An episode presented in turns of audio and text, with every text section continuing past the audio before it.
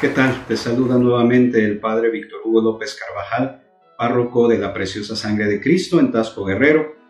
Te doy la bienvenida a esta séptima cápsula que en este mes de la Biblia estamos realizando para ti con el fin de ayudarte a acercarte más a la palabra de Dios y sobre todo que esa semilla que esta palabra quiere plantar en nuestro corazón siga dando un fruto abundante en tu vida. Hoy vamos a hablar un poco de los distintos géneros literarios que encontramos en la Sagrada Escritura. En la cápsula anterior hablábamos un poco del manejo, de cómo acercarnos a cada uno de los pasajes bíblicos que se nos van enunciando, sea en temas en la misma lectura bíblica diaria de la, de la liturgia de la palabra. Y bueno, ahora es importante conocer que aunque estamos hablando de la Biblia como un compendio de libros, estos libros responden a distintas necesidades y distintos momentos que se fueron dando en la historia de la salvación. Es por ello que cada uno también escrito de modo distinto, que parecieran tan diversos que en realidad lo son, pero tienen como autor a mismo Dios. Eso es lo primero que hay que entender. Dios es el que inspira esta palabra de Dios escrita.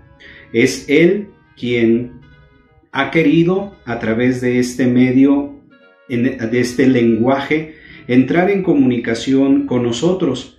Y es precisamente aquí en la palabra de Dios en donde Él es el autor principal de este mensaje que él ha querido compartirnos. Y digo que es el autor principal, bueno, porque él es el que inspira, pero también ha utilizado la intervención de distintos hombres a lo largo de esta historia de la salvación, para inspirarlos a que ellos sean los que pongan por escrito lo que Dios ha inspirado. A estos hombres que han tenido esta encomienda los conocemos como los escritores sagrados o agiógrafos. Es decir, Dios se ha valido de ellos respetando completamente su personalidad, su forma de concebir el mundo, de concebir la vida, y han sido ellos los que, inspirados por Dios, han puesto por escrito todo y solo lo que Él ha querido que nosotros conociéramos. Es por eso que dentro de la Biblia vemos géneros tan diversos y de esa manera vamos entendiendo cómo han sido distintos hombres en distintas épocas los que han participado con Dios para poner por escrito. De manera que también a estos los consideramos autores porque han sido ellos los que han puesto por escrito lo que Dios ha inspirado. Por eso cada vez que nosotros vemos un libro, tenemos que ponernos en el contexto en el cual fue escrito. Hay un contexto histórico ahí en, en, los hombres que pusieron por escrito cada uno de estos libros. Hay que entender su contexto histórico hay que entender también a los destinatarios de estos escritos y también el estilo en el cual fueron puestos por escrito. Es así como nosotros vamos entendiendo con mayor claridad esta diversidad que hay en los libros, pero que al mismo tiempo forman parte de una sola unidad, que es la palabra de Dios. Ahora, nosotros tenemos una manera de concebir la realidad, una manera de entender de acuerdo a nuestro propio lenguaje. Tenemos un lenguaje común, pero también es cierto que a veces hablando la misma lengua, el mismo idioma, existen palabras que tienen un significado diverso en distintas partes. Por ejemplo, en México un significado en América eh, del Sur otro significado, en alguna misma región de nuestro país otro significado. Y es por ello que ahí nosotros vamos entendiendo cómo cada también, cada libro va respondiendo a las necesidades concretas de su tiempo, pero al mismo tiempo conociendo la, el entorno social, el entorno cultural del pueblo y del hombre que lo ha puesto por escrito. Y es por eso que dentro de la Biblia podemos nosotros descubrir distintos géneros literarios. Nosotros podemos hablar de novela, de historia, de ciencia ficción y obviamente cada uno de estos géneros lo interpretamos de acuerdo a sus características. No utilizamos una regla común en cada uno de ellos. Lo mismo sucede en la Sagrada Escritura, porque aquí también al acercarnos a ella, al conocerla, tenemos que ir de acuerdo también al género literario que ese libro en concreto fue escrito para poderlo interpretar de la mejor manera posible. Ahora bien, ¿qué géneros literarios encontramos en la Sagrada Escritura? Los podemos eh, clasificar en tres grandes grupos. Los libros históricos o narrativos, los libros proféticos y los libros didácticos. Vamos a ver ahora de un modo muy general estos distintos géneros cómo aparecen en los libros tanto del Antiguo Testamento como del Nuevo Testamento. Hablamos de libros históricos en el Antiguo Testamento como aquellos que nos van narrando algunas cuestiones que no nosotros no los tenemos que concebir como ahora vemos la historia, que es precisamente la narración de acontecimientos pasados. No es así en la literatura hebrea.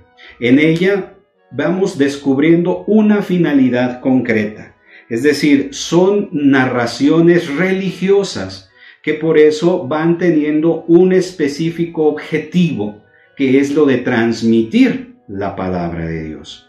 Y en estos libros narrativos o históricos podemos nosotros encontrar narraciones populares que recogen tradiciones, que recogen situaciones patrióticas religiosas que el pueblo de Israel fue viviendo y que resaltan, por ejemplo, algunos personajes de su misma historia. Ejemplo es el libro de Judith, el libro de los jueces o el libro de Josué. Pero también encontramos una manera de historia a la cual podemos determinar como novelada, es decir, una historia en novela que también nos va narrando acontecimientos importantes de la historia de la salvación en el pueblo de Israel. Y ahí podemos encontrar el libro de Esther, el libro de Tobías, el libro de Jonás, por ejemplo.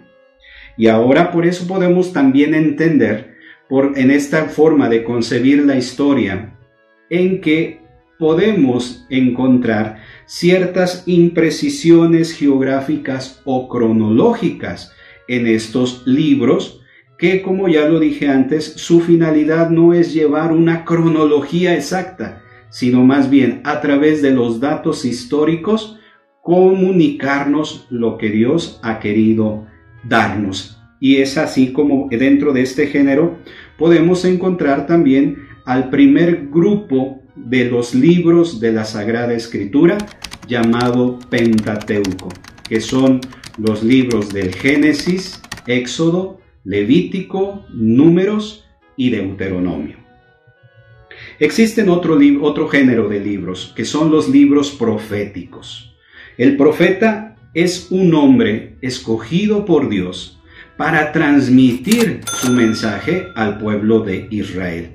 Su tarea fundamental era la de anunciar y denunciar, es decir, hablarles a los hombres, al pueblo de Israel, de parte de Dios, pero al mismo tiempo denunciar las infidelidades, las situaciones en las cuales constantemente el pueblo de Israel se fue alejando del Señor. Y por eso en esta tarea de anunciar y denunciar encontramos toda esta gama de los libros proféticos como son los de Isaías, Jeremías, Ezequiel, Oseas, Amós, entre otros.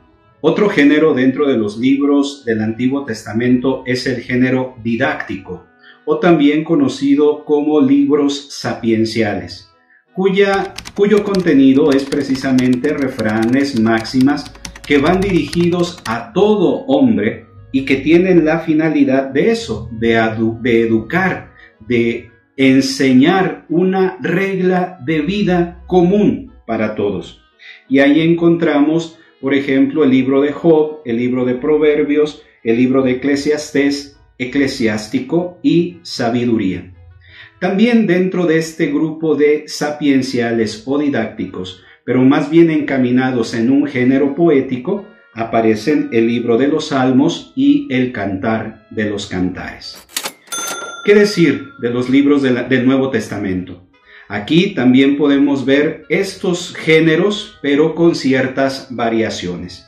Aquí pudiéramos hablar primero de los libros históricos del Nuevo Testamento. Y el primero, pues es el Evangelio. Y aquí hablamos de un solo Evangelio, porque el término así lo dice, es la buena nueva, es una sola buena nueva, transmitida a nosotros a través de lo que el Señor inspiró a Mateo, Marcos, Lucas y Juan. Pero es un solo evangelio bajo la versión de cada uno de estos evangelistas. No tienen la intención de ser una biografía como actualmente podemos concebir este término de la vida de Jesús. No, es transmitir los hechos, los dichos de Jesús, y que de alguna u otra manera combinado con lo histórico, su finalidad es darnos a conocer la llegada del Mesías en la persona de Jesucristo. Y que bueno, va acompañado de esta cuestión histórica, indudablemente. Y otro dentro de este grupo de los, de los narrativos o históricos del Nuevo Testamento, encontramos el libro de los Hechos de los Apóstoles, cuya finalidad es darnos a conocer primero el nacimiento y el trabajo, la misión de las primeras comunidades cristianas y en una segunda parte concretamente los viajes apostólicos de San Pablo.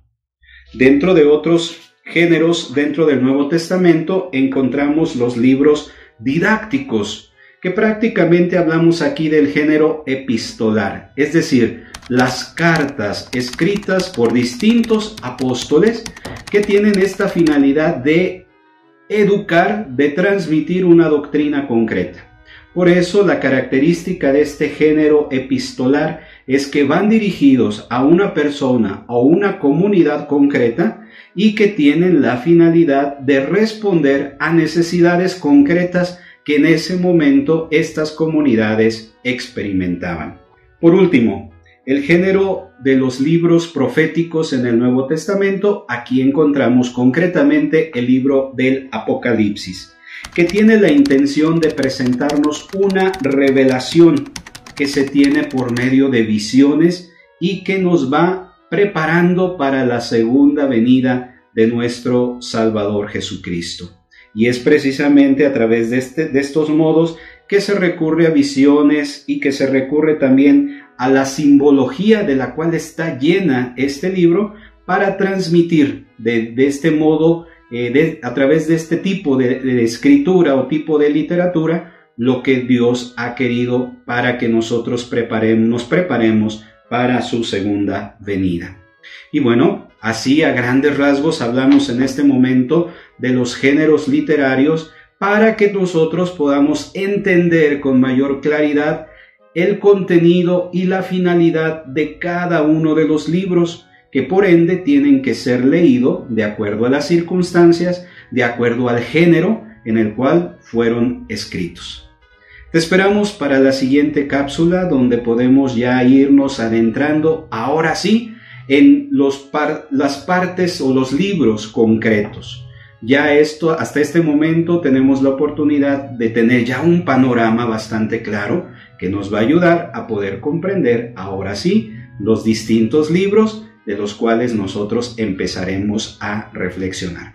Te esperamos pues en la siguiente cápsula. Te invito a que la sigas compartiendo, a que, sí, a que si no te has suscrito, que lo hagas aquí y que de esa manera nos ayudes para que allegue a más esta oportunidad de acercarse a la palabra de Dios que nos sigue hablando y que quiere seguir llegando al corazón de cada uno.